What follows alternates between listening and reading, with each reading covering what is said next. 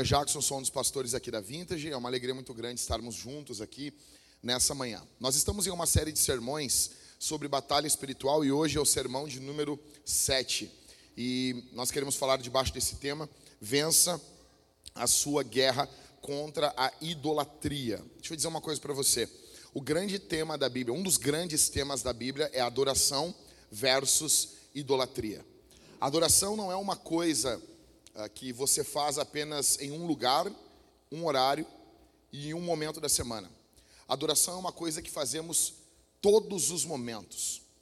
Todos os momentos nós estamos em adoração. Todos os momentos nós estamos adorando ou idolatrando algo ou alguém ou alguma experiência. E esse é um ponto chave para entendermos a Bíblia e para entendermos a nossa história, ok? Esse é um ponto extremamente crucial para entendermos tudo o que ocorre ao nosso redor. Quando nós vamos para a Bíblia, nós encontramos em João capítulo 4, quando Jesus encontra com uma mulher, a mulher samaritana, você se lembra? Essa mulher, ela vai até Jesus, Jesus olha para ela e Jesus pede água para ela. Ela diz, ela, ela recorre a um, a uma questão de tradição, e ela diz: Como tu, sendo judeu, pede a mim uma mulher samaritana que te dê o que beber? Jesus fala: Ah, mulher, se soubesse quem é que está falando contigo, se tu tivesse noção de quem fala contigo, mulher. Aí eles vão conversando, Jesus pede que ela chame o seu marido. Ela diz: Eu não tenho marido. Ele diz: Ah, tu falou bem. Tu já teve tantos maridos e o que tem não é teu. Aquela mulher era uma, era uma mulher insaciável não apenas sexualmente, não apenas de forma afetiva, mas havia um buraco, um rombo no seu coração. Havia um estrondo dentro do seu coração, havia um vácuo, melhor dizendo, dentro do seu coração. Então ela olha para Jesus e ela pergunta: Olha, aonde devemos adorar? Qual o lugar certo para adorarmos? É, é no monte, é no templo, porque havia uma discussão entre os judeus e os samaritanos. Alguns teólogos vão dizer que os samaritanos adoravam no monte, porque Deus havia falado com Moisés. Porque Deus falou com Moisés que o lugar da adoração era no monte.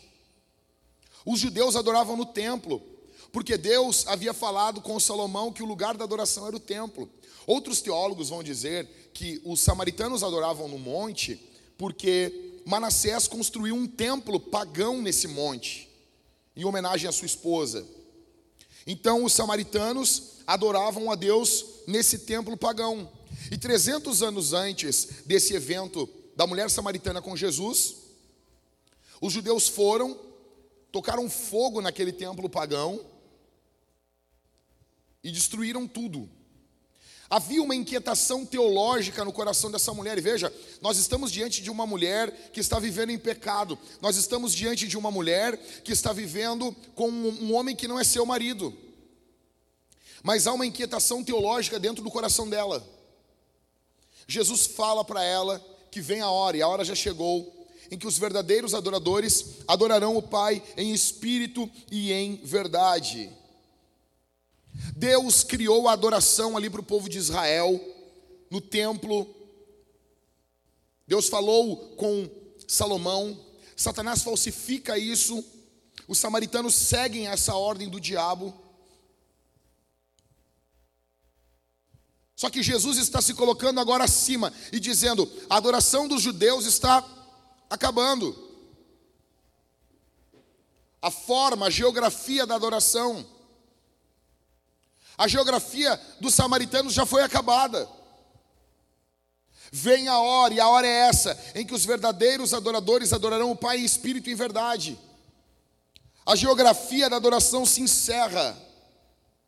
Agora a adoração é em espírito e em verdade. Ela nota que ela está diante de um homem diferenciado. Aí ela cita o Messias. Jesus olha para ela e diz assim: esse sou eu, eu sou que falo contigo, mulher. Rapidamente, ela, de uma mulher que vivia em pecado com um homem que não era seu marido, ela sai e ela sai como uma evangelista e evangeliza o seu povo.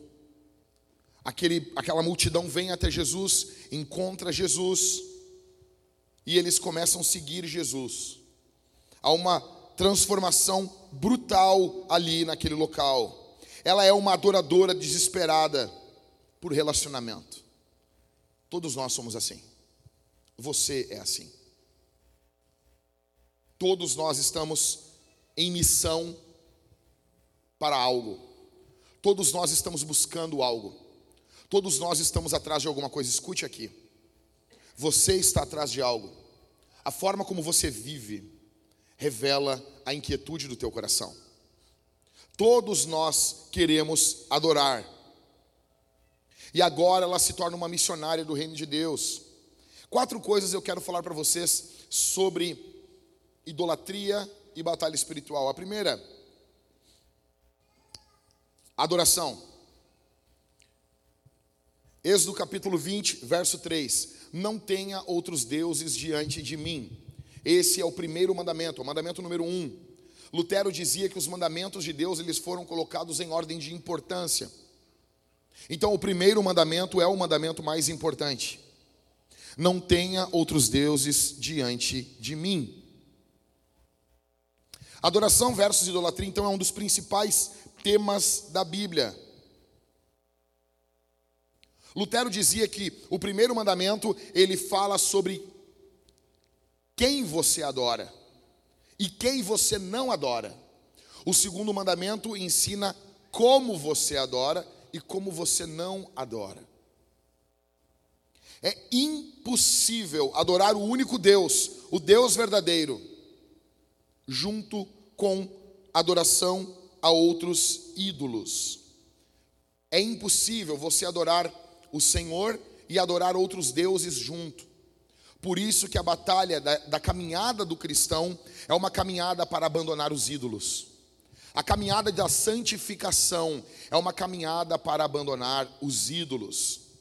Olhe comigo esse texto de Romanos capítulo 11, do verso 36, é o último, atenção, é o último verso do capítulo 11. E o primeiro versículo do capítulo 12, ou seja, uma leitura fluida.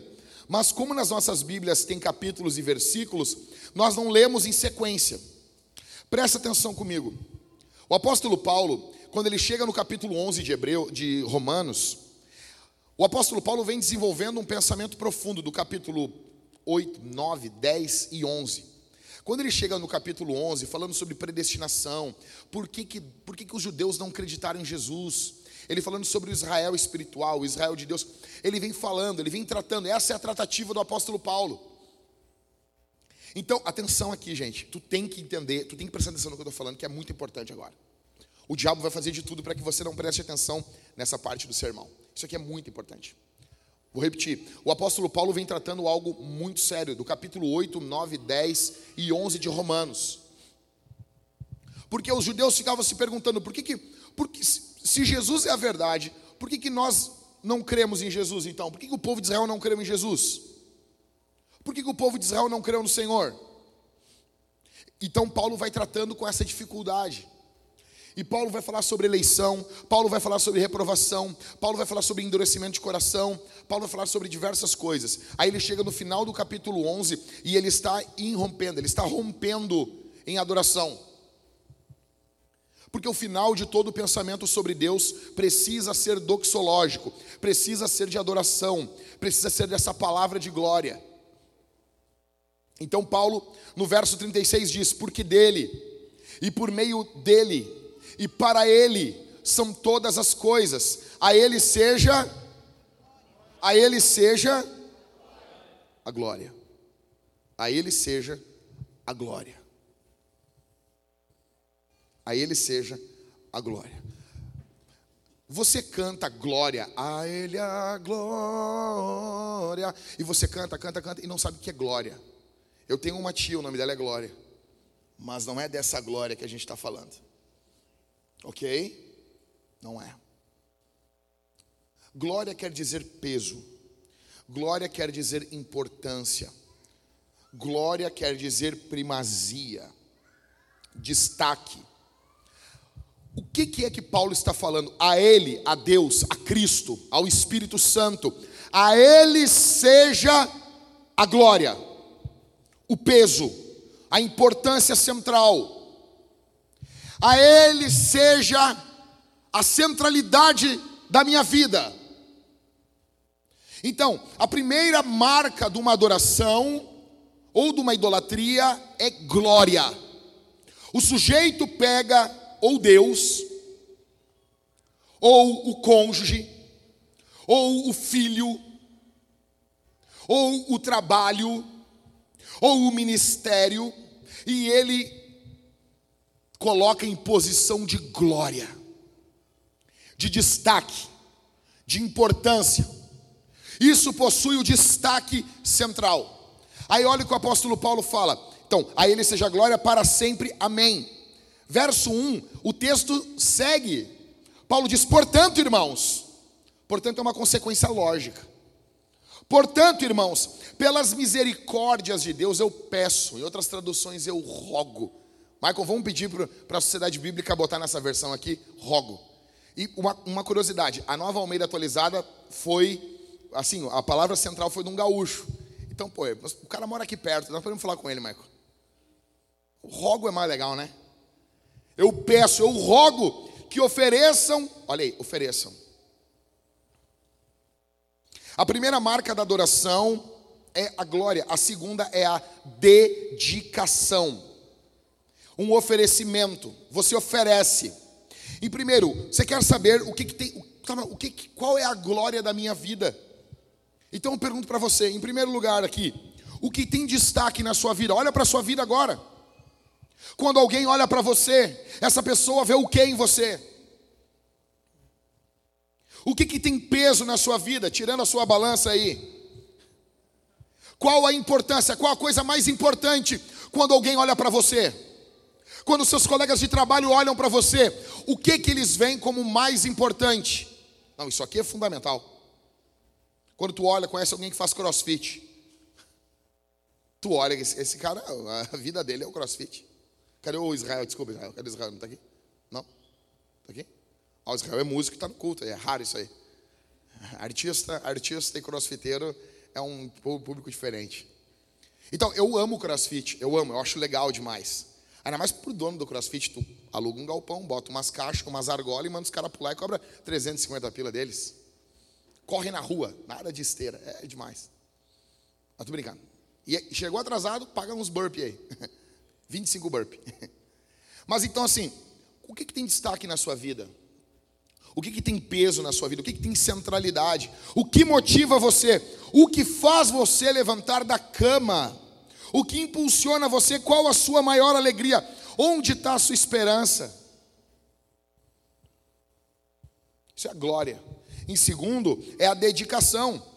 Então, quando você tem algo que você glorificou na sua vida, inevitavelmente você vai dedicar, se dedicar a isso. Você vai se dedicar.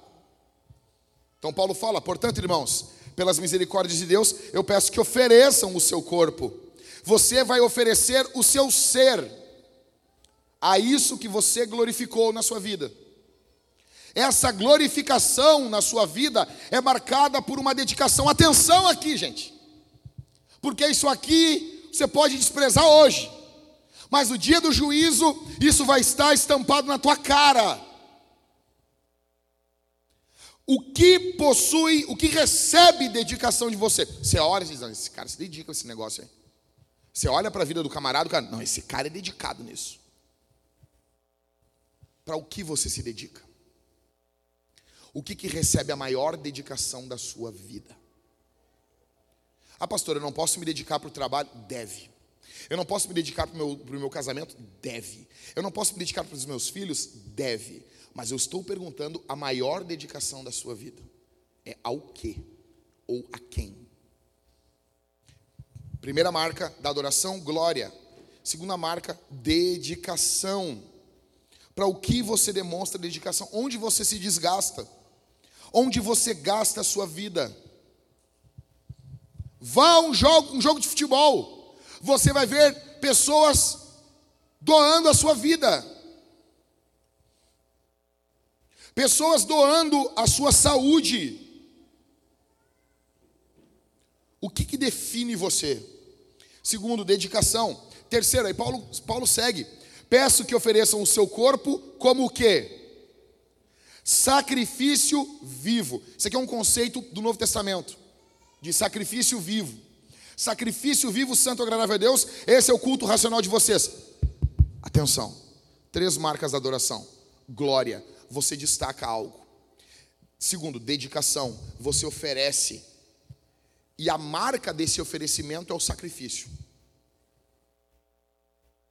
Então, mas como que eu sei? O seu sacrifício, você pode dividir ele em três etapas: tempo, talentos e finanças. Por isso que nós acreditamos que esses três, isso aqui engloba quase que a totalidade do nosso ser. Isso tem que ser dedicado ao Senhor. Quando você olha o seu tempo, a sua energia, a sua paixão, O que, que toma o teu tempo? Me mostra a agenda de uma pessoa e eu vou te mostrar para ela quem é o Deus dela. Me mostra a fatura de cartão de crédito de uma pessoa e eu vou mostrar para você quem é o Deus dela. Me mostra como você organiza suas finanças. Ao redor do que gira o teu gasto mensal. Eu conheço caras que a mulher não troca, não tem uma, não tem condição de comprar uma calcinha nova, faz anos. Não compra uma lingerie. Mas o cara está sempre trocando de roda de carro e som do carro. Eu conheço. O que, que é isso? Ele está pegando a esposa e está sacrificando em nome dessas rodas. Entenda. A vida ela é marcada por adoração. Você pode olhar, olha aqui, pense agora no seu chefe. O que que possui glória para o seu chefe? Não sei, note para quem ele faz os maiores sacrifícios. O seu marido, em nome do que ele faz os maiores sacrifícios? O que que ele não pode perder? Agora, o que as pessoas vão dizer de você? Que você era centrado em Jesus? Que a tua vida era focada em Jesus? Que você se dedicava a muitas coisas, mas era nítido que Jesus ocupava um lugar especial na sua vida, porque para ele era a maior dedicação e os maiores sacrifícios. É assim? Porque se não é assim, você não adora Jesus, você não serve Jesus, você não anda com Jesus. Jesus não é um amuleto para você. Atenção aqui, não se iluda achando que você é salvo se Jesus não é o teu Deus, porque você não é. Em nome do que você faz os seus maiores sacrifícios? Nota, quando uma pessoa abandona Jesus, ela sai da igreja. Ela abandona por causa de um relacionamento. A mulher abandona Jesus por causa de um macho. Um homem abandona Jesus por causa de uma perereca. Os caras trocam, é isso aí. Os caras trocam Jesus por isso. Por isso. Ah, pastor, mas essa é para chocar mesmo. É para chamar atenção porque tu está morto. Tu precisa ouvir isso aqui. Aí a mulher troca Jesus por causa de um macho. O que, que ela está fazendo? Ela está pegando Jesus e ela está sacrificando em nome desse Deus. Ela está sacrificando em nome desse Deus. Direto eu recebo perguntas na caixinha de perguntas do Instagram. Aí a mulher me pergunta assim: "Pastor, o meu marido, ele não quer, ele não quer casar comigo. Então eu não posso congregar. O que, que eu vou fazer? Tu vai para o inferno. Ah, mas conheço uma irmã, patati patatá, que orou 20 anos para o marido casar com ela. Essa mulher é uma rebelde, que Deus teve misericórdia dela por 20 anos. E ela é um caso. Você quer imitar ela? De cada dez aviões que estão decolando, nove estão caindo. Você entra no avião? Óbvio que não. E você se baseia no pior exemplo que existe. Paulo fala em 1 Coríntios capítulo 7, se um não cristão consente em viver com o cristão, quando eles vêm para Jesus, ok. Mas se ele não quer casar contigo, ele não consente em viver contigo. O que, que você vai fazer? Você vai fazer o mesmo que os nossos irmãos que estão nos países do Oriente Médio fazem. Eles estão abandonando tudo para seguir Jesus. Foi o que Jesus falou aos discípulos: Vem e segue-me. Eu tinha 15 anos de idade quando eu aceitei Jesus. Minha mãe não era cristã, meu pai não era cristão, ninguém era crente na minha casa. O que, que eu fiz? Eu não pedi opinião de ninguém. De ninguém. Porque eu estava diante da maior decisão da minha vida. Eu estava diante de Deus. E foi literalmente um inferno dentro da minha casa mas eu estava disposto a sair de casa, a morar sozinho, a pagar as minhas contas, a me ferrar, a morar de favor, para poder seguir Jesus. Eu pergunto para você: em nome do que você faz os seus maiores sacrifícios? Em nome de quem? Em nome de que experiências você sacrifica? Eu estava conversando com um casal. E eles estavam ambos traindo um ao outro. E tinha um nenezinho ali de menos de um ano. O Cauê estava junto comigo. Nós estávamos conversando com esse casal.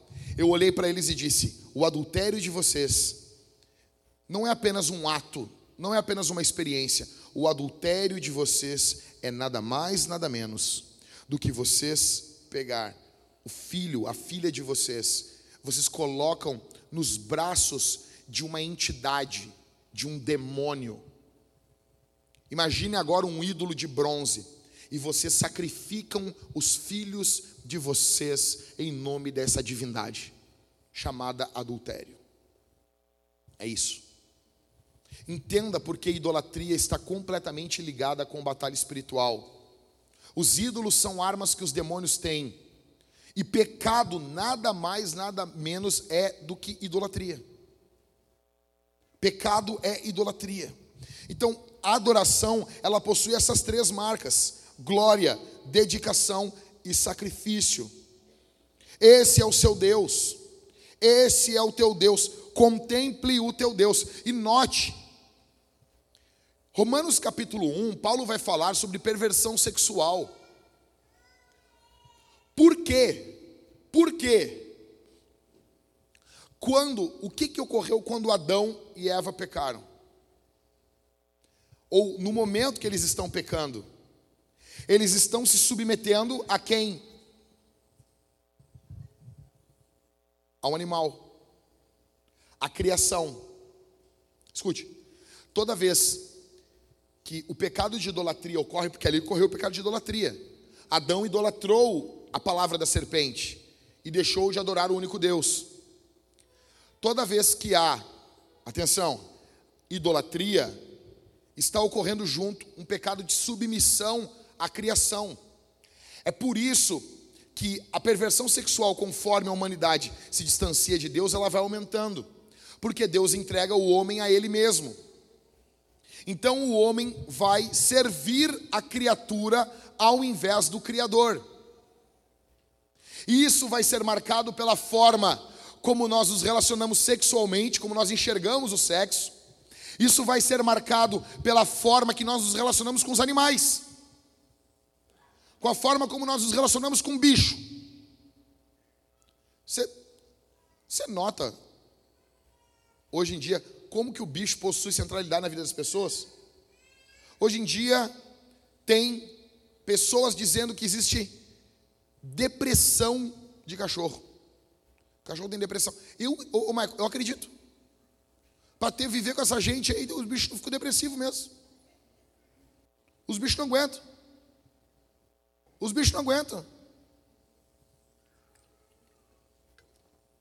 Aí tu vai ver os cachorros, os bichos viviam soltos no pátio.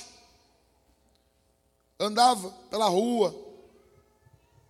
Hoje em dia, ai não, vem cá.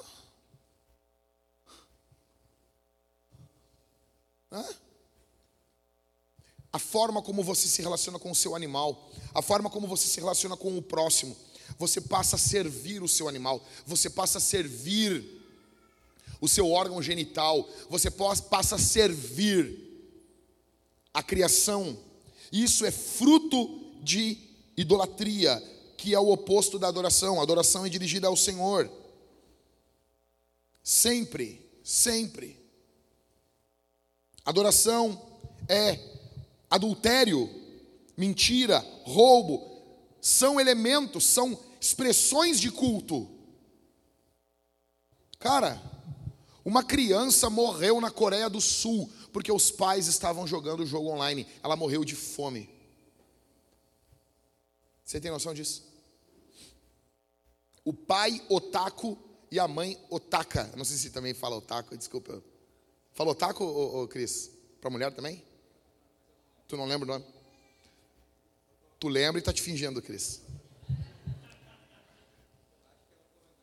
Oto, Otônio? Antônio? Qual é? Otomi. Ah. Você quer Otodes? Foi ruim, né? Foi ruim. Você tem noção disso? O que, que, esse, o que, que esse casalzinho gamer fez? Eles pegaram, eles pegaram o quê? Eles pegaram a criança e oferecerem adoração ao Deus deles. Deus entretenimento. É isso. É exatamente isso que ocorre. A vida é marcada por adoração. A vida é marcada por adoração. Então, segundo, idolatria Olha o que o apóstolo Paulo fala em 1 Coríntios 10, 14. Portanto, meus amados, fujam da idolatria. Olha o que o apóstolo João fala na sua primeira carta, no, verso, no capítulo 5, verso 21. Filhinhos, cuidado com os ídolos. O apóstolo João fala o tempo todo nessa carta, ele não toca nesse assunto. No último versículo da carta, ele fala: Filhinhos, cuidado com os ídolos. E a carta encerra assim. Os teólogos dizem que esse é o resumo da carta. Você, você quer ver o que é idolatria? Quando tem o um jogo 15 para as 10. Primeiro que tem um jogo de futebol 15 para as 10 já é uma falta de respeito. É ou não é, ô, ô Léo? Vai dizer, 15 para as 10. O jovem menor de 18 anos não pode trabalhar depois das 10 da noite. Mas o, o menino que joga futebol pode. Por quê? Eu não consigo entender. Jogo de futebol depois das 10 é horário de boate. É horário de boate. Mas por que que é? Porque tem que passar na televisão. Então tem o contrato. Quem aqui já foi no futebol, jogo de futebol, sabe o que é sair de um estádio. Você, ah, nada a ver. É porque tu não tem noção o que é isso aí. O cara vai, ele vai sair do estádio. Primeiro que não tem 4G. Mal tem 3G. O entorno dos estádios de futebol é uma porcaria. A da arena é pior ainda porque é novo ali. É horrível. No Olímpico também não eram as mil maravilhas. Os colorados aqui, quem é que já foi em jogo do Inter aqui? Ninguém? Como é que. Já foi o jogo às 10 da noite? Já foram? Como é que é sair do jogo? Oh, olha aqui, olha aqui. Quem aqui foi em jogo com, quando era criança e não entendia por que, que o pai saía do jogo 10 minutos antes? Eu estou mentindo? E o cara não ficava irritado assim, o jogo não acabou ainda. É que o teu pai era um, um homem, ele sabia assim, vai ser um inferno inferno sair daqui de dentro. Porque, dependendo do jogo, são 40 mil pessoas saindo do mesmo lugar. É horrível. Demora umas duas, três horas para chegar em casa. Então veja, um jogo de futebol 15 para as 10 da noite. A pré-jornada da gaúcha começa às 3 horas da tarde. Eles começam a falar do jogo. Então o que, que eles vão falar? Eles vão falar sobre o elenco do time. Por exemplo, o jogo do Grêmio aqui ou do Inter. Eles vão falar do time. Aí eles vão comentar, vai ter um programa falando sobre o time. Aí entra um segundo programa, um apresentador passa para o outro apresentador. O cara assume e eles começam a falar sobre os reservas. O outro vai falar sobre problemas dentro do vestiário. Aí vem um outro programa e fala sobre o time adversário. Aí vem outro programa e comenta sobre o árbitro. Comenta sobre rumores que o árbitro vai roubar a partida, porque nós somos gaúchos e nós achamos que o Brasil sempre vai nos roubar. Uma coisa que o gremista e o colorado têm igual é isso. Nós sempre achamos que roubam para o eixo Rio-São Paulo. E eles roubam. O Tinga concorda comigo, Léo. Foi, foi tão escancarado aquele, aquele campeonato brasileiro, foi 2005, né? Foi tão escancarado, foi o, o ano que o Grêmio subiu. Foi tão escancarado que até os gremistas, não, não, não, acabou a brincadeira aqui. Vocês roubaram, vocês roubaram os colorados. Até os gremistas. Te lembra disso, né? Tinga, nego tinga chorando dentro do. Os gremistas lá no fundo, assim, meio um pouquinho feliz porque tu nos trocou. Aí o que, que acontece? Aí é todo esse comentário. Eles comentam a cor do, da, da, camisa. Eles comentam, comentam tudo. Eles comentam, cara, tudo, tudo, tudo, tudo, tudo. Eles têm, eles enchem linguiça. Eles têm assunto. Aí vem o jogo. Começa o jogo. Narração, comentário, beira do gramado, pá, vai, vai, vai, termina o jogo. Aí tem uma cobertura sobre o que ocorreu no jogo, até que horas? Até as três da manhã. Você fica conosco ligado aqui na Gaúcha até as três da manhã. E entra programa e sai programa e eles vão comentando o jogo. Eles vão falando sobre a repercussão, sobre a discussão da torcida, sobre. Aí eles comentam toda a entrevista do treinador. É tipo, meu, é um trabalho de exegese. Eles vão comentando. O que, que é isso? Isso é culto. E eu sei de pessoas que vem, ficam vendo isso o tempo todo. O tempo, eu não estou falando assim, Cara, quem já trabalhou? Por que, que você. Ah, como é que sabe tudo isso, pastor? Porque eu já ouvi. Porque tu, quando tu trabalha de vigilante, guarda. Cara, tu tem 12, 13. Às vezes, porque um cara não vem te render, tu fica 24 horas no serviço. O que que tu tem um companheiro? É um rádio. Então tu fica ouvindo. O que tu mais vai ouvir é programa de rádio. E é assim, cara. E é assim, os caras ligando, indignados. Porque tem que trocar a peça tal. Porque tem que fazer isso. Ô Lucianinho, já deu aí, hein? Já deu. Aí tu vai para a Rádio Grenal, a única rádio do mundo que é 24 horas sobre a dupla Grenal. Mas qual outra rádio do mundo? Na Noruega vão querer falar sobre a dupla Grenal? E cara, e bomba isso, porque isso capta o nosso coração. Eu vi, eu vi uma entrevista com um cara que vinha nos jogos da Arena, ver os jogos do Grêmio, porque normalmente o, o, time joga uma semana sim, uma semana não no seu estádio. Porque na outra semana ele está viajando para outro estádio, um, um outro estádio de futebol. O cara morava, mora no Paraná. Ele vem de carro, de 15 em 15 dias ele viaja mil quilômetros para ver os jogos do Grêmio. Ele vem ele mais um motorista, quando termina, o cara toca de volta e ele trabalha no outro dia. Tem caras quando o jogo é no domingo, eles vêm, eles chegam em Porto Alegre, sabe que horas? Ao meio-dia, jogo 15 para as 10. O que, que eles fazem? Eles fazem um churrasco na frente do estádio. Quem aqui já esteve no, no estádio de futebol quando deu o gol do teu time? Quem aqui já abraçou alguém que nunca viu na vida? Antes da pandemia, é óbvio. Quem aqui? Quem aqui? Sério, pode levantar a mão. É ou não é? É ou não é? Não é alegria? Fala, a verdade. Tu tá lá, meu velho, acabou, não tem. Não tem, velho. O que, que é isso senão uma igreja que está reunida ao redor do mesmo Deus? A idolatria ocorre quando nós adoramos Deus de forma errada, ou Deus certo de forma errada, ou quando nós adoramos algo que não é o Senhor. Nota, você vê pessoas que tem coisas que não tiram a alegria do coração dela. Tem, tem, eu não digo tirar, eu digo botar para fora, expor. Tu olha a pessoa, a pessoa está sempre assim, ó. Sempre. Nunca está rompendo de alegria. Nunca, nunca, nunca, nunca. Nunca. Deixa eu dizer uma coisa para você. Isso é mentira. Em algum lugar, alguma área da vida dessa pessoa, algo arranca sorriso dessa pessoa.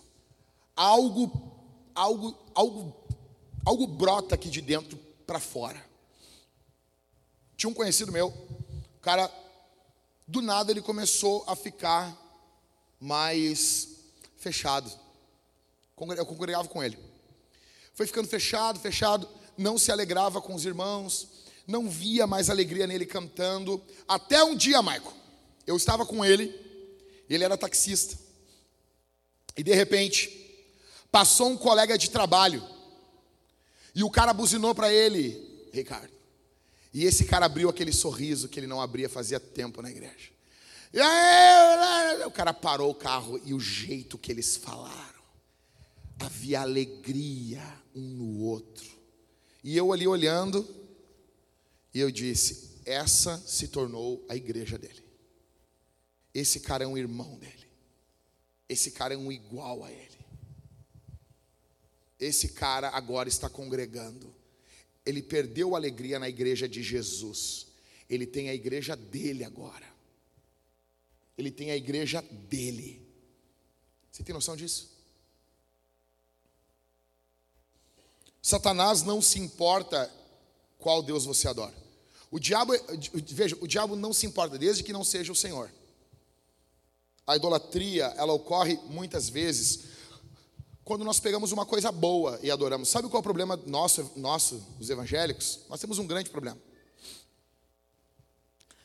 Nós falamos, batemos muito no que é ruim. Então a gente vai falar sobre vício. Então a gente vai falar sobre isso, para aquilo. E beleza, tudo bem. Nós falamos muito sobre isso. Só que nós esquecemos de falar que muitas coisas boas vão tirar pessoas do céu. Muitas coisas boas.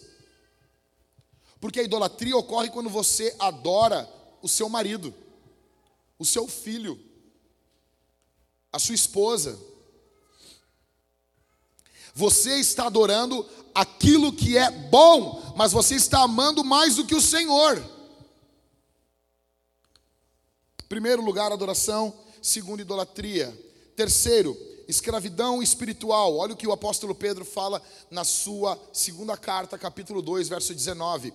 Aquele que é vencido fica escravo do vencedor. Uma marca da idolatria vai ser a escravidão espiritual. Uma das marcas da, do, da adoração, da idolatria, é que você dedica, se sacrifica, serve. Alguém vai dominar você.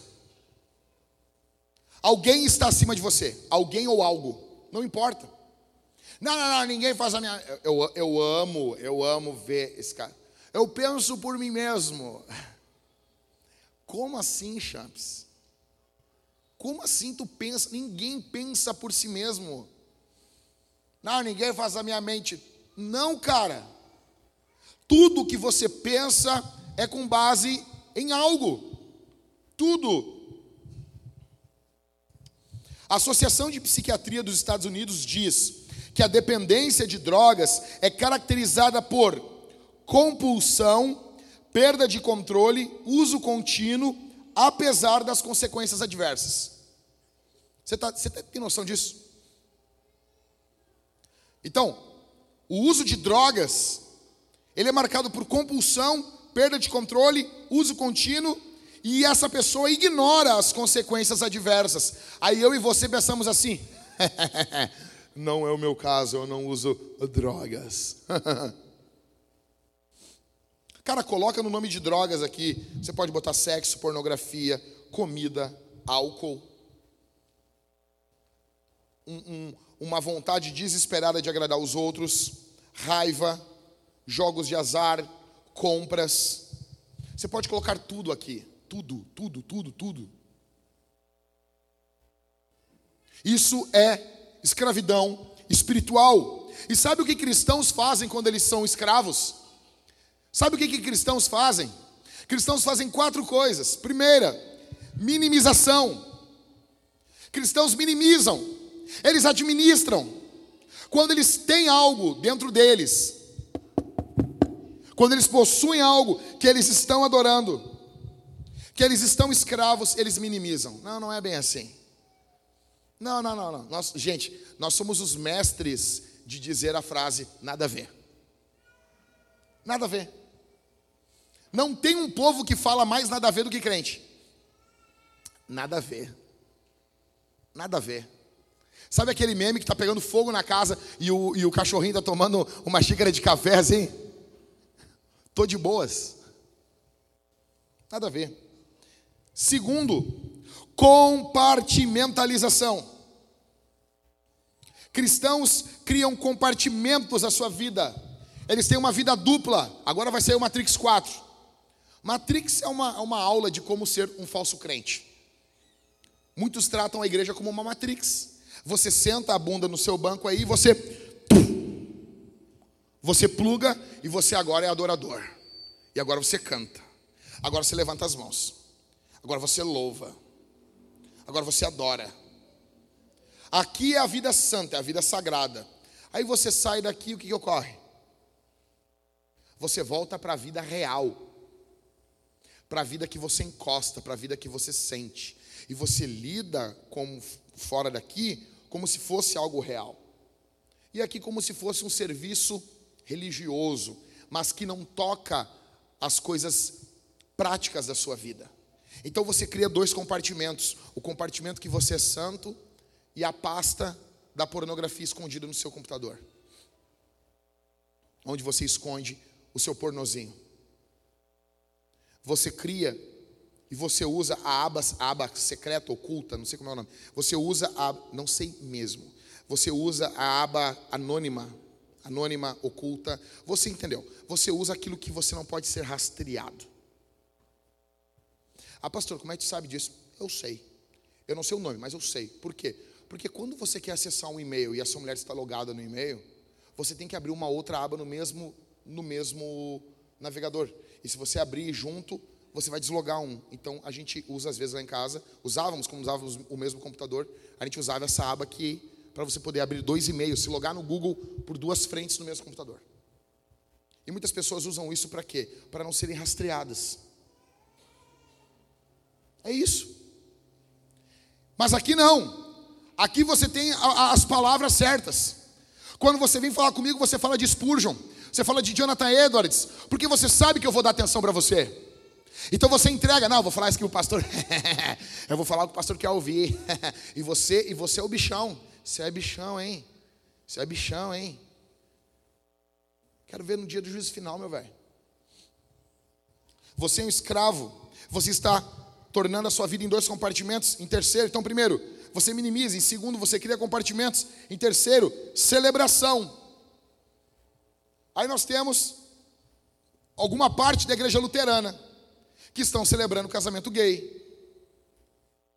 Nós temos, nós temos o, o, o, o orgulho, é, é, orgulho em inglês é pride, né? Acho que é isso. Nós temos lá o orgulho, orgulho gay, orgulho, orgulho LGBTQ, XYWZ, orgulho dos pais de pet, orgulho de não sei o quê, orgulho. É tudo orgulho hoje em dia. Já notou isso aí? A sociedade hoje, ela se tornou orgulhosa. São orgulho, é orgulho, orgulho. Tem orgulho hétero, velho. Que coisa de retardado é isso. Porque para responder o orgulho gay, agora eu tenho que ter orgulho hétero. eu tenho orgulho de ser hétero. é outra retardadice. Orgulho, orgulho, orgulho hétero. Não, se você postou. Não, veja bem, porque é muito fácil. Não, orgulho gay está errado, mas orgulho hétero é outra é coisa de retardado também. Se você fez isso, você tem um probleminha. Você está com dor de cotovelo, você tem dor de cotovelo e você quer responder. Por favor. Então, a nossa sociedade, ela tem orgulho, celebração, e cristãos fazem isso muitas vezes. Sério, pastor? 1 Coríntios Paulo fala: "Vocês estão orgulhosos ainda do pecado do irmão de vocês". Porque aqui a gente tolera, aqui a gente é amor, aqui a gente acolhe. Em quarto, libertação. Então, primeiro, minimiza, ou segundo, compartimenta, ou terceiro, celebra, ou em quarto, que é o bíblico, libertação. Você precisa ser livre desse pecado. Porque Colossenses 3:5 diz: "Portanto, olha o que Paulo fala, escute. Portanto, façam, olha o que Paulo vai dizer, olha a linguagem de Paulo. Façam morrer tudo que pertence à natureza terrena não é para acalmar, não é para diminuir. Paulo está falando: façam morrer a natureza terrena, imoralidade sexual, impureza, paixões, maus desejos e a avareza, que é idolatria. Morra, Paulo usa uma linguagem semelhante aos romanos, no capítulo 8. Aqueles que estão no espírito, eles mortificam as obras da carne. Você declara guerra. Mas como diz o apóstolo Paulo, na boa, velho, eu vejo os crentes só reclamando. Ah, o cara me chamou, o cara entrou para a comunidade Homens Fortes. O cara paga R$ 34,90 por mês e ele acha que eu sou funcionário dele, mas vai te lixar, rapaz. Está pensando o quê? Cara paga 34. Ô, negão, não vem menos de 18 pila pro meu bolso, pra uma mexeria. O cara, e o cara quer ser meu patrão. Aí o cara, não, porque eu, eu sou CHF, eu, eu, grandes, grandes porcaria. Para não falar o que eu falei, né? O que, que tem? O que, que tem? O que, que tem com isso? Não, e vem me intimar. Porque aí, ó, eu entrei para a comunidade e não larguei a pornografia. Ah, sério? Não, veja, não, eu vou na tua casa agora, eu vou passar 24 horas segurando a tua mão para tu não. Eu estou tentando ter uma postura pastoral no culto dominical. O Senhor vai me ajudar. Em breve eu vou estar vestido com um terninho aqui, uma gola clerical. Vocês vão ter um pastor de verdade ainda. Eu disse: Vou passar 24 horas te olhando, te segurando, assim, segurando as tuas mãos, gritando: Gol, rock, gol. Eu disse: Cara, me responde como é que está a tua história. Não, eu já fiz de tudo. Eu disse: Mentira. Que horas que tu acorda? O que que tu faz? Tu acordou 5 da manhã? Tu te mergulhou no gelo, tu deu um soco na tua cara? Tu levantou e tu correu 10 quilômetros, voltou, puxou ferro, leu 50 páginas de um livro, leu a escritura, orou duas horas, serviu alguém na tua comunidade, saiu para trabalhar, cuidou da tua família. Ao meio-dia tu leu um livro, comeu, deu graças ao Senhor, voltou, viu uma pregação do Spurgeon, um áudio do Spurgeon no YouTube. Chegou em casa, fez o culto familiar com a tua família, deu graças ao Senhor, cantou um louvor e foi dormir. Não! Você é um verme! Você é um verme. E você quer colocar a culpa em Deus. Eu fiz de tudo, não fez porcaria nenhuma. Você não move uma palha, você é um preguiçoso, um sonso. É por isso que você cai. E por isso que quando 99% dos homens chegam na minha cara chorando, dizendo: Eu vi pornografia, eu não tenho pena. Nem um milímetro. Rapaz que está aqui, solteiro que está aqui, eu não tenho pena de você.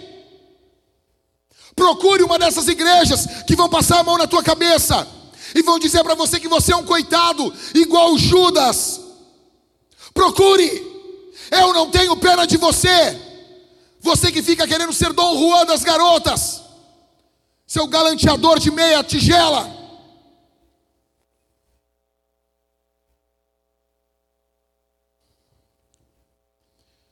Para ser liberto da escravidão é necessário que você lute, você faça morrer isso.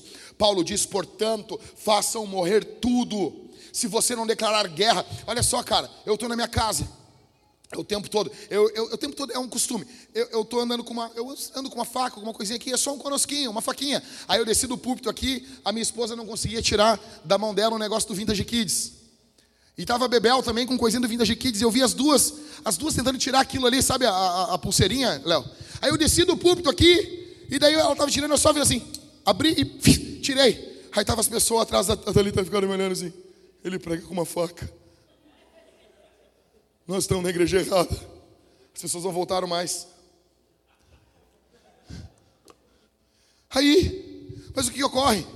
Não sei. Onde eu estou na minha casa, sempre tem uma faca, um pau, alguma coisa à minha mão, uma arma, um fuzil, quem sabe, glória a Deus, alguma coisa sempre está à minha mão, sempre. Eu trabalho, eu tenho uma faca desse tamanho assim, eu costurei, preguei o coldre dela no lado. Se alguém subir na minha sala, alguém que eu não quero, eu vou estar com alguma coisa na mão. Vai morrer, Jack? Provavelmente vou, mas não vou morrer como uma ovelha. Porque eu sou ovelha de Jesus, não do bandido. Você entendeu? Você entendeu? Aí, sempre tem algo, por quê? Porque nós estamos num mundo perigoso. Da mesma forma, em todos os cômodos da minha casa sempre tem uma Bíblia. Porque eu estou numa guerra espiritual. Eu não tenho tempo. Se eu tiver sem uma Bíblia, eu preciso de uma Bíblia perto de mim. Uma Bíblia no, no, ali no, no porta-luvas do meu carro. Eu estou numa guerra. Eu tenho que estar vigilante. Algo ocorre. Um olhar, uma palavra. Eu já sou no meu coração. Opa, isso está errado. Não é assim, já luto, desvio a rota, caminho, oro ao Senhor, repreendo, sigo Jesus, porque eu estou numa guerra. Mas não, eu olho as pessoas hoje, elas acham que estão na Disneylândia, e você quer ficar firme com Jesus. Você apenas está sendo engordado, como dizia Calvino. Os ímpios são como os porcos, eles são engordados para o dia do juízo. Você tem sido bem tratado pelo mundo, parabéns. Você está sendo engordado para ser sacrificado no dia de uma festa.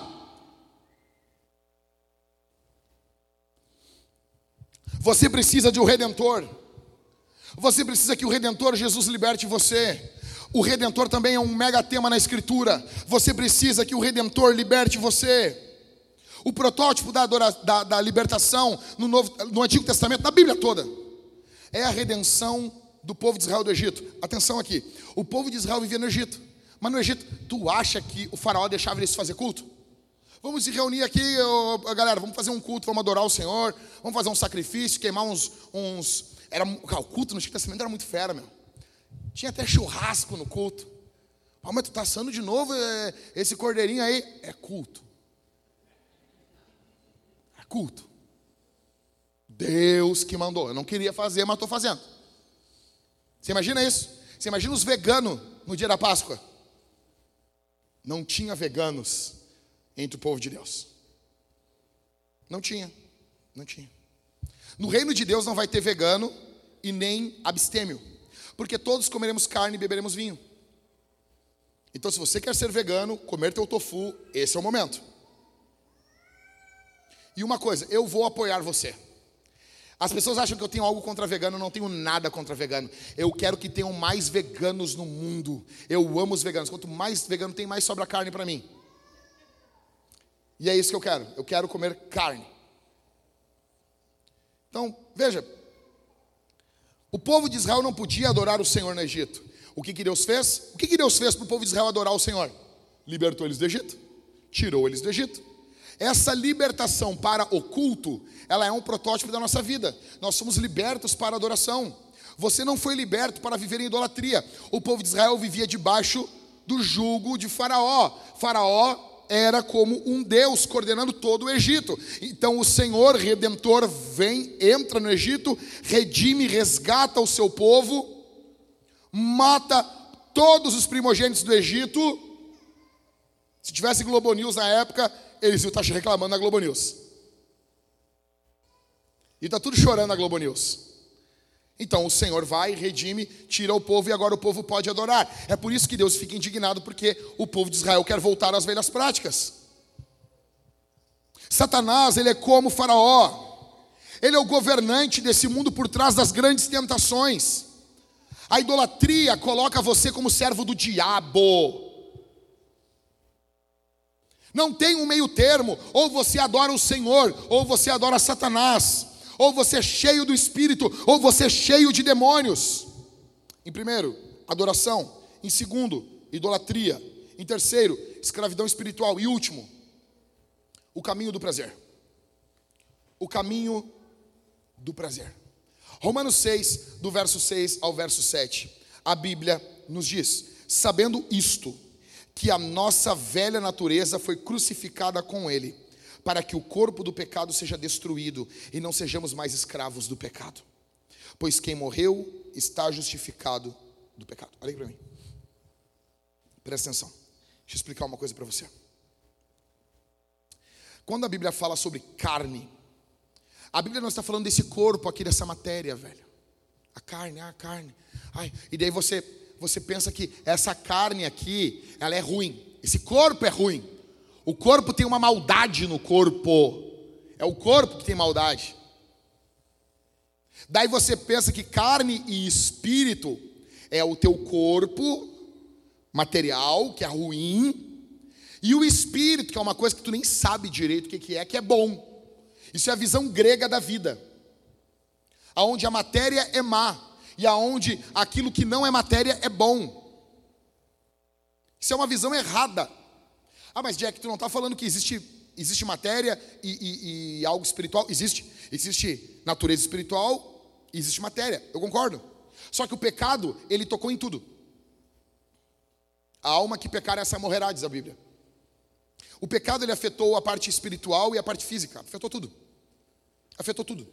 E não é o corpo que, quando Paulo fala sobre carne, quando Paulo fala sobre carne, ele está falando de uma semente que existe dentro de você, uma semente de rebeldia e loucura. O teu coração é mau, a tua inclinação é má. Você é ruim para dedéu, velho. Tu é ruim.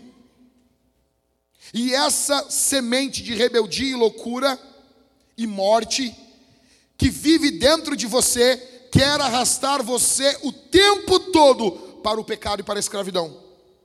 Toda a humanidade possui essa semente, toda, toda. Todos começam a vida como escravos do pecado. Quando você, eu não uso muito esse termo, mas hoje vou usar, tá? Quando você está viciado ou escravizado por um pecado específico, é porque você está capacitando a sua carne dia após dia a governar você. A escravidão de vícios pecaminosos é um problema físico e espiritual. Só tem uma coisa: ninguém fala do problema físico da escravidão. E eu gostaria de encerrar falando sobre isso. Existe um livro, eu não vou pronunciar o nome do livro aqui, porque ontem eu aventurei, eu tenho esse livro, e, e é um livro em inglês. Deve dizer, como é que tu tem? Como é que tu sabe? Eu sei para mim. Entendeu? O inglês é o meu inglês. Eu tenho o meu relacionamento com o inglês. Não, não tem os crentes que têm o seu relacionamento com Jesus? Não tem? Eu tenho meu relacionamento com o inglês. É eu e, eu e ele.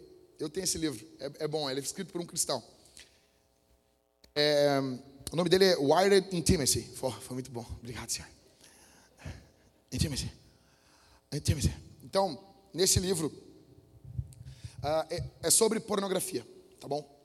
E esse livro ele tenta explicar como que ocorre uh, o vício em pornografia. Então, digamos que você está em uma mata virgem, onde ninguém nunca andou por essa mata. Ninguém, tá?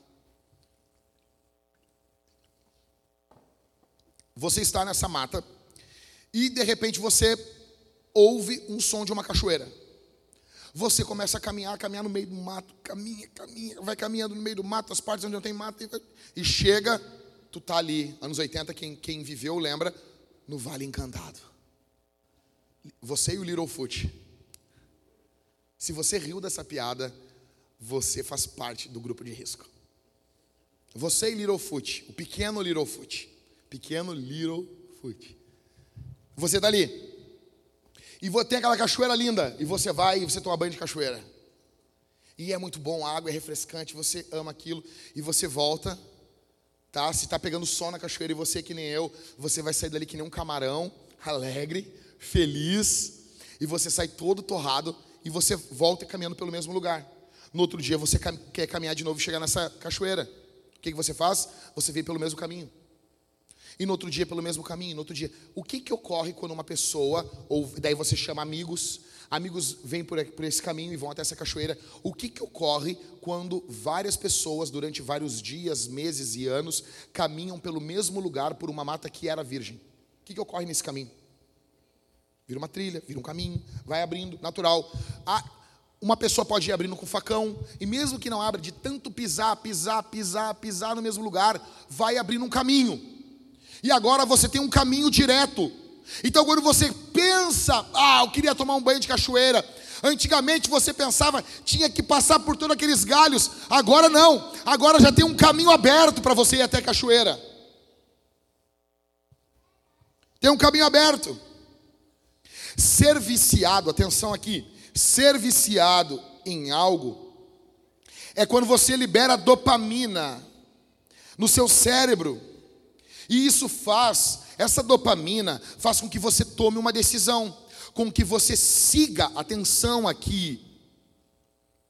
Você passa a querer, a querer seguir para o caminho que lhe dá dopamina, que lhe dá prazer. Todos nós estamos em busca de prazer. E você em algum momento provou pornografia, ela lhe deu prazer. E isso era um caminho no seu cérebro que, que não havia sido percorrido ainda. Então agora tem um caminho até esse prazer. E você andou para esse prazer, em direção a esse prazer de novo. E você andou em direção a esse prazer. Você andou, andou, andou, andou, andou, andou, andou, andou, andou. O que que ocorreu no seu cérebro, nos seus neurônios? Há um caminho, há uma estrada de fácil caminho em direção ao prazer. Por isso que quando você está angustiado, você, quando você está triste, quando você está nervoso, quando você está assim, ansioso, você sempre vai lembrar de algo que você fazia e lhe dava prazer. É o seu cérebro dizendo: "Ei, vem por aqui, tem um caminho aberto. Aqui é rápido." Então, aí nós falamos: encontre prazer na Bíblia. Encontre prazer na escritura, mas há um caminho no seu cérebro que você percorreu pouco. Você sempre teve pouco prazer na Bíblia. Por quê? Porque você, quando estava ansioso, você corria para a pornografia. E por que, que cristãos que sempre sempre tiveram prazer na Bíblia, na oração. Quando vem os problemas, eles recorrem à oração, à leitura da Escritura, porque eles criaram um caminho na, na sua cabeça, dentro do seu cérebro. É por isso, é por isso, é por isso. Ah, mas o que isso tem a ver com a Bíblia? Tem tudo a ver. É por isso que Deus manda para a gente praticar a Escritura. Não é apenas, ah, sou salvo, justificado, que se dane a minha vida espiritual. Não, você tem que praticar. Existe algo na composição do homem que Deus fez você, para que você pratique. Entenda, se o pecado não tivesse entrado no mundo, nós apenas conheceríamos liberdade de desfrutar o que Deus dá, sem cair na escravidão, não haveria escravidão. Adão e Eva desfrutavam de tudo, de tudo, sem escravidão. Tanto que o Éden é chamado, a palavra Éden quer dizer delícia, deleite, prazer. Era o jardim do prazer. Eles desfrutavam de tudo e eles não se viciavam em nada. Eles não se tornavam escravos de nada, porque eles estavam servindo a Deus. O problema com os ídolos é que eles mentem o seu engano é demoníaco, como diz Tim Keller. Os ídolos do passado, eles exigiam sangue e morte para a sua adoração. Os ídolos de hoje em dia exigem a mesma coisa. A mesma coisa. Porque o final da idolatria é morte. É morte. Se você seguir lutando, indo em direção ao seu pecado, se você seguir em direção ao seu pecado, você vai morrer. Você não nota isso? Você não nota que é, nós estamos num mundo que, que mata a gente, a gente morre. Se você seguir a pornografia e você for intenso na pornografia, você vai morrer. Se você seguir a prostituição, você seguir, você vai morrer. Se você seguir roubando, roubando, roubando, roubando, você vai morrer. Só existe morte fora de Cristo. É por isso que Jesus disse: Eu sou o caminho, a verdade e a vida. Só Ele é a vida. Em termos práticos, é por isso que Deus quer que você pratique a Bíblia. Entenda, se você tem impulso sexual e você pratica o sexo com o seu cônjuge e você faz isso a vida toda, cada vez vai ficar mais fácil para você. Quando você tiver aquele impulso, aquela vontade de ter uma relação sexual, você vai se direcionar àquela pessoa. Por quê? Porque você está fazendo um caminho no seu cérebro. É por isso que pessoas que uma hora elas estão com seu marido ou a sua esposa, e outra hora elas estão escondidas vendo pornografia no celular ou, ou no computador. É mais fácil essa pessoa trair, porque existem vários caminhos no cérebro dela. E vai ficando mais constante a pornografia, porque a pornografia, ela não vai xingar você, ela não vai falar que você é um idiota, você não precisa de uma ereção madura para, para praticar a masturbação na pornografia você é um idiota, você é um ridículo. Então você vai seguindo caminhos do seu cérebro, você vai deixando o seu cônjuge e cada vez você segue mais esse caminho. Esse caminho no seu cérebro está mais aberto para o prazer na pornografia. E vai ficando cada vez mais difícil, porque você ter prazer com a sua esposa ou com o seu marido, esse caminho está fechado no seu cérebro. Você não praticou. E isso vai deixando você cada vez mais distante do Senhor e perto do seu pecado. É por isso que você tem que resistir ao pecado e seguir a santidade. É por isso. Quando você está ansioso, se todas as vezes que você estiver ansioso, você dobrar o seu joelho, colocar um louvor e orar e gritar alto para o Senhor e pedir: Deus, desce aqui, acalma o meu coração. E você vai fazendo isso, uma, duas, três, quatro, vai criando um caminho no seu cérebro, vai criando um caminho no seu cérebro. E quando vier a tentação, a primeira coisa que você faz é recorrer à palavra. Porque você já, já isso se tornou um hábito em você. A má notícia é que a tua mente, a tua cabeça, está lotada de coisas ruins. Você tem seguido por pecados, por vícios, e está lotada de coisas ruins a tua cabeça e a minha também. A boa notícia é que o Senhor nos chama hoje para construir novos caminhos. Existe saída. Existe saída. Quando você está com raiva, quando você quer pegar e matar alguém, o que você faz? Dobre o seu joelho, ora ao Senhor. Você pode começar a abrir novos caminhos à sua mente. Você está andando no trânsito, o cara fecha você. A vontade que você tem é o quê? De estar dirigindo uma dó de e passar por cima dele. Não que eu tenha tido esse sentimento, Michael. Nunca na minha vida. Você olha na sua frente, tem um cara em um Renault Clio rebaixado. Na cabeça dele, ele é o Toreto. Ele está até tomando uma cerveja Corona. Na cabeça dele, ele é o Toreto, ele está com aquele cotovelo cinza para fora do carro. E ele está achando que ele é o cara, que ele está abalando. Mas para quem vê de fora, quem vê um pouquinho mais de cima, o que, que você está vendo? Você está vendo o Mario Kart da vida real. Aquele carrinho pequenininho, passeando, parecendo uma tartaruga, quicando no asfalto. E você olha esse cara e você diz assim: Senhor, se eu tivesse um tanque agora que eu passava por cima dele, cantando glória, glória, aleluia. Mas agora você não faz isso. O que você faz? Você ora. Porque o pequeno Toreto cortou você no trânsito, você ora. Você ora. E se você é casado com uma mulher como eu sou com a, com a Thalita, se você é casado com uma mulher como a Thalita, você sabe que quando alguém corta a sua frente, ela vai estar olhando você. A minha mulher está sempre me olhando. Um carro me cortou, ela está me olhando. Ela está me olhando. E se eu fizer qualquer coisa, a, a primeira palavra que ela vai dizer vai ser: Pastor. Pastor. Não é marido, não é amor, não é Jack, não é Jackson, é pastor. Ela vai lembrar quem eu sou você vai criando novos caminhos na sua mente. Eu encerro dizendo que hoje é dia de decisão. Hoje é dia onde você decide se você vai sair daqui como um adorador ou como um idólatra. Se você vai sair daqui do lado do Senhor ou do lado do diabo, com a bênção ou com a maldição.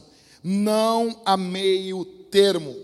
Eu estou pregando para pessoas que já adiaram demais isso. Chega. O Senhor Deus chama você aqui hoje. O que que eu faço? Você vai fazer uma coisa. Os membros aqui da Vintage. Você vai chegar no grupo do, do, do, do GC. Quando nós estiver cantando, você vai abrir o WhatsApp, não vai responder ninguém. Você vai mandar no grupo do teu GC. Tu vai mandar uma mensagem assim: Seguinte, cambada. Ouvi a pregação do Jack e eu estou abandonando esse, esse e esse pecado. Ou eu estou lutando contra essa e essa situação. Não importa, pode ser um medo. Você tem medo, talvez, de fazer um check-up. Você tem medo, você acha que você tem um câncer e você pode ter. E você acha que, não, não, não vamos mexer com essas coisas assim, né? Deixa assim, não, não. Lá e nós aqui, e você sente uma fisgada no peito, e você tem medo de ter um problema no coração, e você, não, não, eu vou ficar bem, eu vou ficar bem. O que você vai fazer? Você vai anunciar no grupo do GC: Eu estou resolvendo isso hoje. Eu vou enfrentar esse medo hoje. Porque eu sou servo do Senhor. Eu não sirvo o medo. Como dizia o nosso querido irmão: Ei, medo, eu não te escuto mais. Você não me leva a nada. Pô, é muito bíblico isso, velho. É muito bíblico. Nós não vamos cantar aqui, fica tranquilo, não enlouqueci. Nós não vamos cantar essas coisas aqui. E se quiser saber para onde eu vou, para onde tem a sol, olha aí, Malaquias, o sol da justiça. É para lá que eu vou. É demais isso. Acho que é a música do, do Renato, Roberto Carlos, Renato Carlos, Roberto Carlos, essa gente aí. Você tem noção disso? Você tem que enfrentar os seus medos, porque a Bíblia diz que o verdadeiro amor lança fora todo o medo. Você tem medo, cara, você tem medo de empreender, você tem medo, você, isso tem escravizado você. Você está com alguma prática, você tem medo de viver certa coisa, você tem medo disso. Você assim, não, olha, eu tenho vivido. Vou dar um exemplo. Daqui a pouco, daqui a pouco o Léo chega e diz alguma coisa assim: Olha, eu estou a partir de hoje fazendo isso. Eu vou dizer assim: Que isso, Léo? Que bobagem. Só que isso para o Léo é gigantesco. É gigantesco. Você vai fazer isso. Você vai anunciar. Ah, eu quero empreender. Eu sempre quis ser um empreendedor, mas eu tenho medo. Eu tenho medo. Ou alguém vai dizer assim: Olha, eu tenho lutado contra a pornografia, mas a partir de hoje eu quero jogar luz nisso e eu quero vencer isso. Você vai colocar luz naquilo que escraviza você, naquilo que prende você, ok? Ok?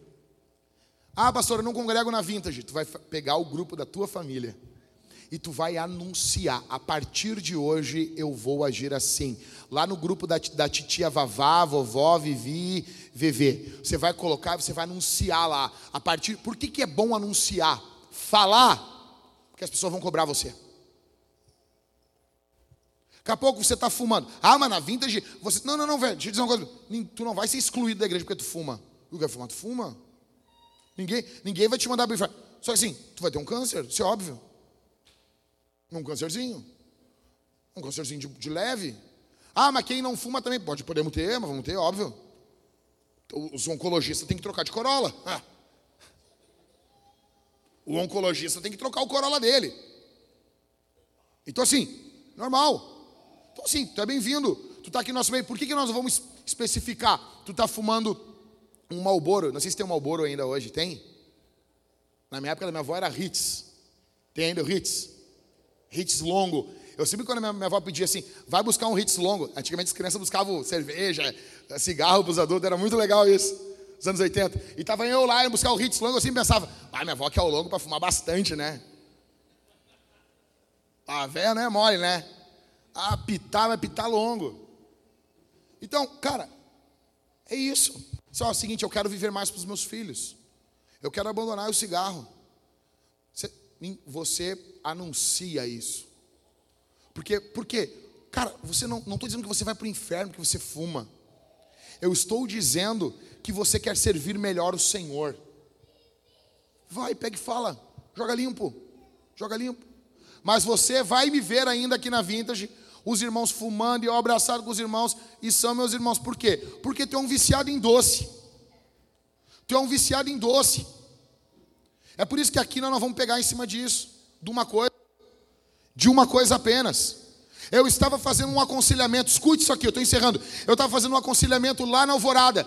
Eu cheguei na minha casa às quatro da manhã. Nós não tínhamos as crianças ainda. Quando eu cheguei em casa, cansado, moído, eu só parei do lado da janela, dei uma buzinada, a Thalita abriu a janela, eu disse: Entra aí, amor, vamos lá no McDonald's. Por quê? Eu estava esgotado, eu queria carboidrato, eu queria um sorvete, eu queria uma calda de caramelo, era o que eu queria. O que, que essa comida foi naquele dia? ela foi o meu Deus. Eu estava me refugiando nisso. O meu refúgio tem que ser o Senhor. Comer é bom? É bom. Eu gosto pra caramba. Mas o nosso refúgio é o Senhor. Você vai pegar e vai mandar um, um áudio, uma mensagem, e vai dizer: A partir de hoje não me refugio mais no pecado ou nas coisas desse mundo. O meu refúgio é o Senhor. Anuncie Anuncie contra o que você vai fazer guerra. Anuncie, chame para a briga, chame para o pau, é aqui. Fala bem alto, vou fazer guerra contra esse negócio. Nós vamos responder isso aqui. Por quê, gente? Por que, quando a gente fala de dinheiro, você fala, dinheiro, dinheiro. Tava tão bom até falar do dinheiro. Movimentação aí, atenção aqui. É o dinheiro, o falou de dinheiro. Sabe por quê, meu velho? Olha aqui para mim. Dinheiro envolve culto. Culto envolve dinheiro. Tudo envolve dinheiro nessa vida. Deixa eu dizer uma coisa: se você ama a tua mulher, tu tem que gastar dinheiro com a tua mulher. Não tem. Não tem. Legal? Mulher custa dinheiro. Custa caro. E eu estou falando das mulheres que são econômicas. Simples. Aí eu vejo os caras assim. Ah, aquela mulher é furiosa, é bonita. Velho, tu não investe dinheiro na tua mulher? Aquela mulher, o que ela tem? Ela tem a diferença de uma mulher, ela tem mais dinheiro. Ela investiu. O cara investiu, investiu no corpinho. Dinheiro. Filhos. Vai envolver dinheiro, tem que calçar, tem que dar comida, tem que dar, meu. Eu descobri há pouco tempo que tem que dar comida. Tem que ter esses negócios agora. Tem que comprar comida. Tem que comprar leite. Eu queria comprar o leite da Corlac, nem sei se tem Corlac ainda. Da... Pô, era legal o Corlac. Pô, eu queria comprar o leite, o médico falou lá, não, não pode. Tem que ser esse leite aqui, ó, esse leite aqui, porque ele tem uma enzima uh, ectoplasmática, da sacarosística, uh, de alguma coisa, e isso aqui é bom. Tua filha vai ser inteligente. Tá bom, estamos comprando. Porque envolve dinheiro. Toda consulta eu vou perguntar, já acabou a fase de dar, de dar esses para ela? Já deu?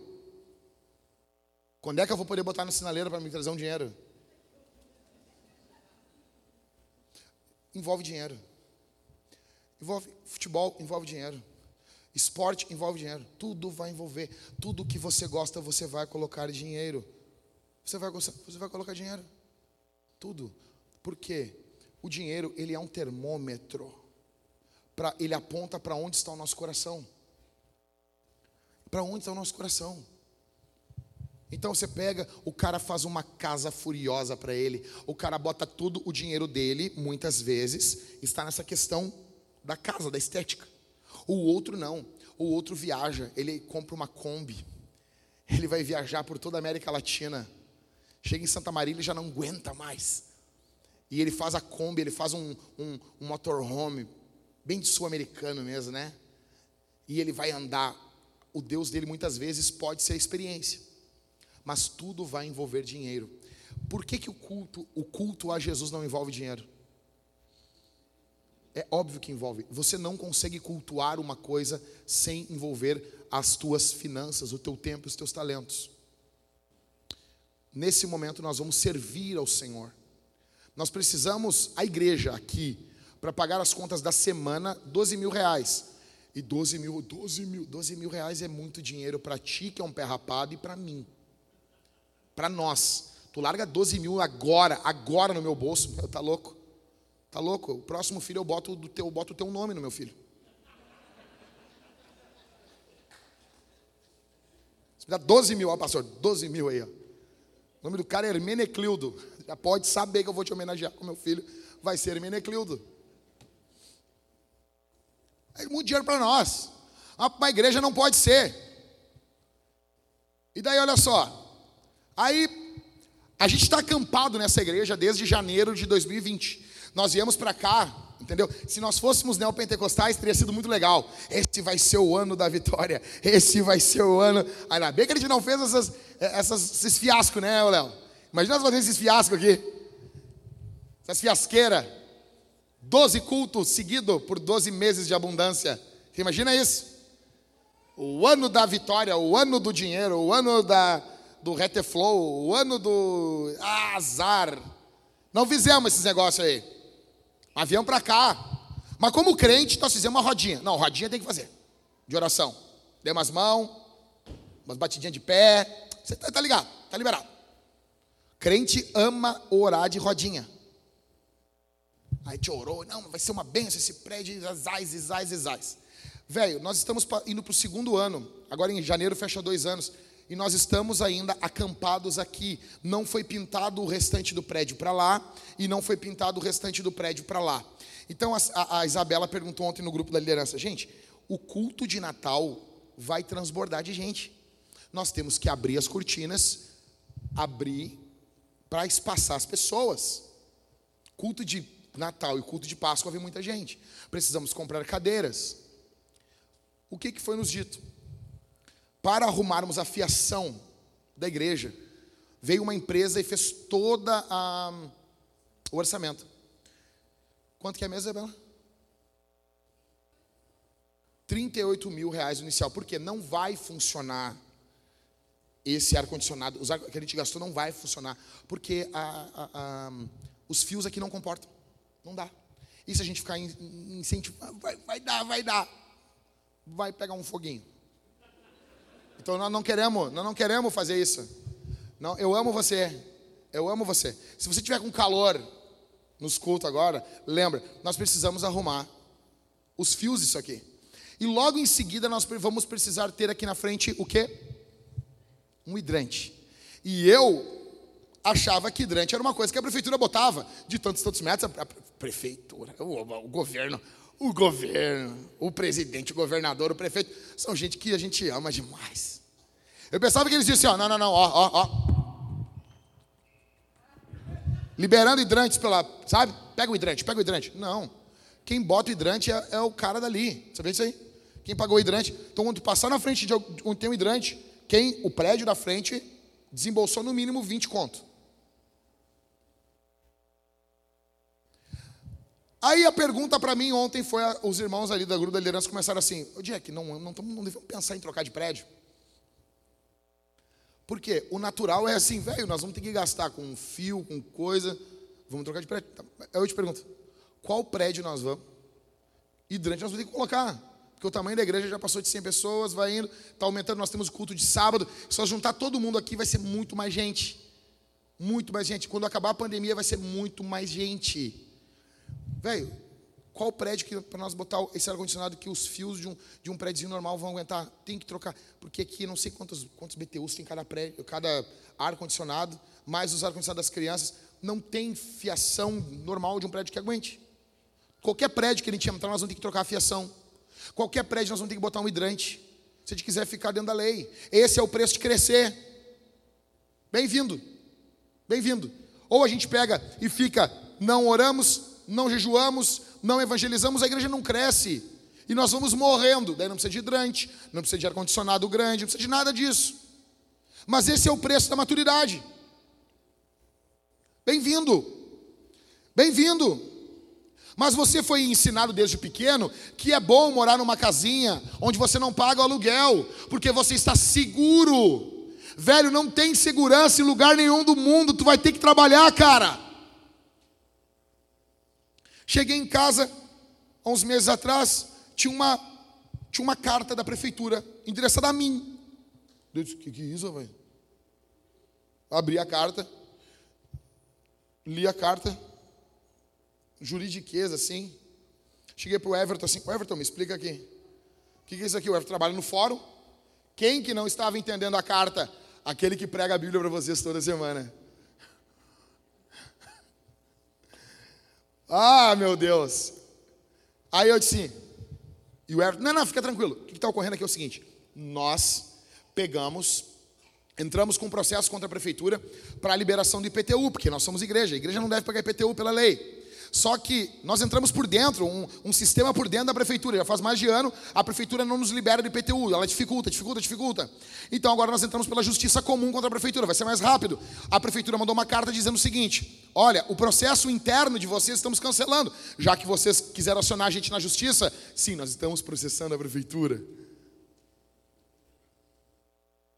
Aí na hora eu pensei, ainda bem que não é um marquês assim, o cara sabe, eu estou ferrado. Velho, entenda, esse é o preço de crescer. Esse é o preço de crescer. Esse é o preço da gente querer fazer. Se a gente quer fazer alguma coisa, é assim. Bem-vindo ao mundo. Nós fizemos o um podcast na sexta, o Michael e eu, e nós falávamos, os caras vinham, levantavam um prédio. Cara, eu cansei de estar. Tá, eu cansei de estar tá em culto nos anos 90 na Assembleia de Deus. O pastor assumiu o culto na terça, que o culto dominical deles, o Kent, o Kentucky, é na terça. Que o pastor prega para o povo. Aí o pastor assumia e dizia assim: Irmãos, antes de pregar, eu tenho que fazer um negócio aqui, ó. Ó, bem assim. Eu vi. Ô, Michael, eu vi isso diversas vezes. E o Michael viu. É assim, irmão, nós ganhamos um, um terreno do irmão lá, o fulano, o irmão lá. O irmão doou um terreno para a igreja. Os negros doavam o terreno. Eu disse, velho. Daí assim, irmão, eu não quero começar a pregar sem antes nós definir aqui o material para nós começar a igreja. Nós, ele abriu uma listinha. Nós precisamos de tantos tijolos. Tipo, 5 mil tijolos. 6 mil. Aí um levantava a mão assim. Eu dou mil. Outro. Eu dou dois mil.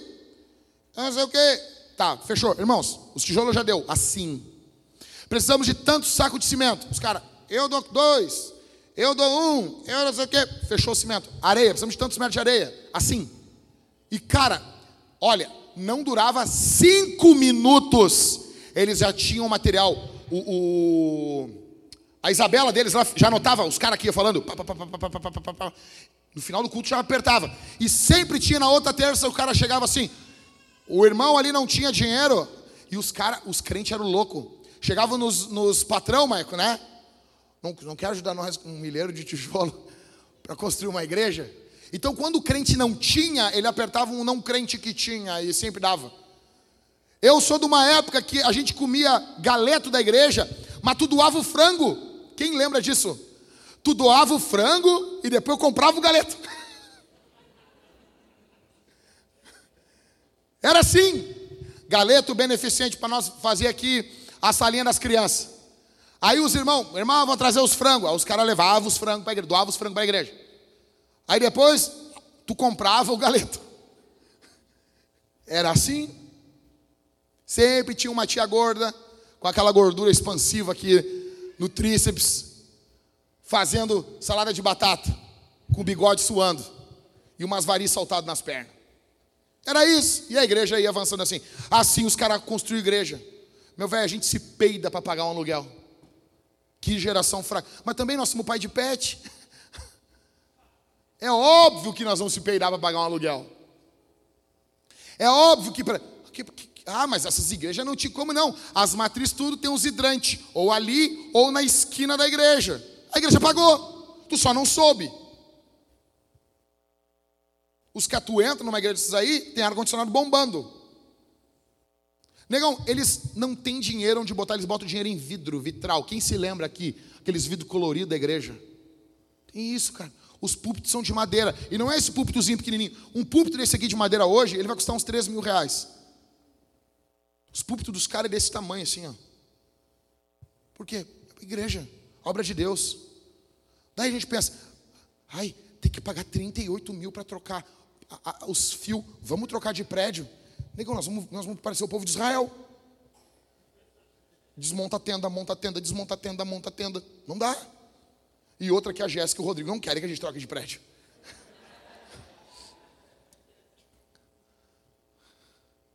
Não dá. Seja generoso. Oferte, dizime com generosidade, para que o reino de Deus avance. Tudo que a igreja precisa já está no bolso dos crentes. Deus já deu. Deus já deu, meu velho. Deus já deu, já deu, já deu. Está no meu e no teu bolso. Já deu. Cara, em segundo lugar, cante. Nós vamos cantar. Nós vamos cantar a Jesus. Nós vamos louvar o nome do Senhor. Quando a banda estiver cantando, cante. Não fique inventando moda. Cante! Em terceiro, nós vamos cear. Se você está em Cristo, se você congrega, se você já se arrependeu dos seus pecados, se você está negando a sua carne, seguindo Jesus, você vai participar da ceia. Você vai vir no meio do culto, aqui no meio da, da, do, aqui do corredor, você vai pegar o pão, vai mergulhar no, no vinho, cálice bronze, ou no suco, cálice dourado. Você vai comer e beber do Senhor. Dízimos e ofertas, ou no gasofilácio, modelo antigo, ou na máquina de cartão, temos apenas uma, não temos mais, não sei porquê, deixa fila ali.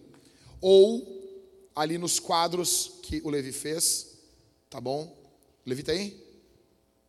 Muito lindo, Levi. Eu zoei semana passada, mas foi só uma brincadeira. Eu cheguei perto e vi o negócio é bonito mesmo. Glória ao teu nome, Levi. Levi estava triste. Não, ficou muito legal mesmo.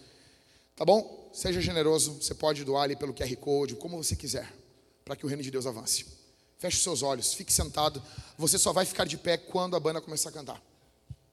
Feche os olhos. Eu peço que você feche seus olhos. Feche seus olhos. Seu filho não fecha o olho quando você vai orar, enfia o dedo no olho dele que ele fecha. Estou brincando. Não faça isso. Não faça isso. Não faça isso. Pai, aqui está a tua igreja. Aqui está o teu povo. Nós viemos aqui, Senhor, te servir. Queremos vencer a idolatria e sermos adoradores. Ó Deus, ajuda os meus irmãos, me ajuda, nos ajuda aqui a vencermos o pecado que tão de perto assedia o nosso coração, a vencermos o pecado que tão de perto tenta roubar a nossa atenção, tenta captar o nosso coração, em nome de Jesus. Em nome de Jesus, abençoa os meus irmãos que estão aqui. Tua graça, teu poder, tua misericórdia sobre nós.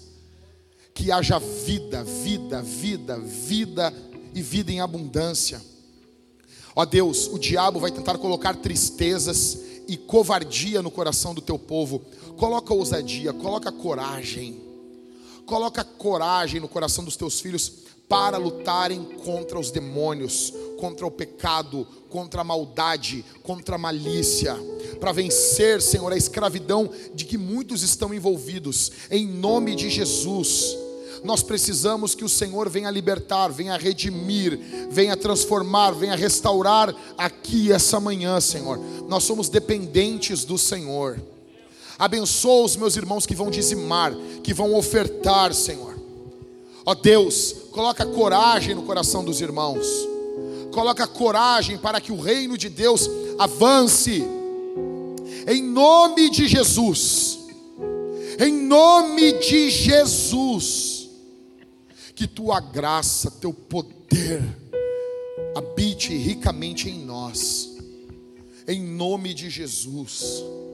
Ó Deus, esse meu irmão que está desempregado, ajude ele, Senhor, a conseguir um trabalho, um bom trabalho, para ter o que prover para sua casa, para sua família, para socorrer o necessitado quando esse precisa, para sustentar, dar suporte à tua obra, em nome de Jesus. Em nome de Jesus.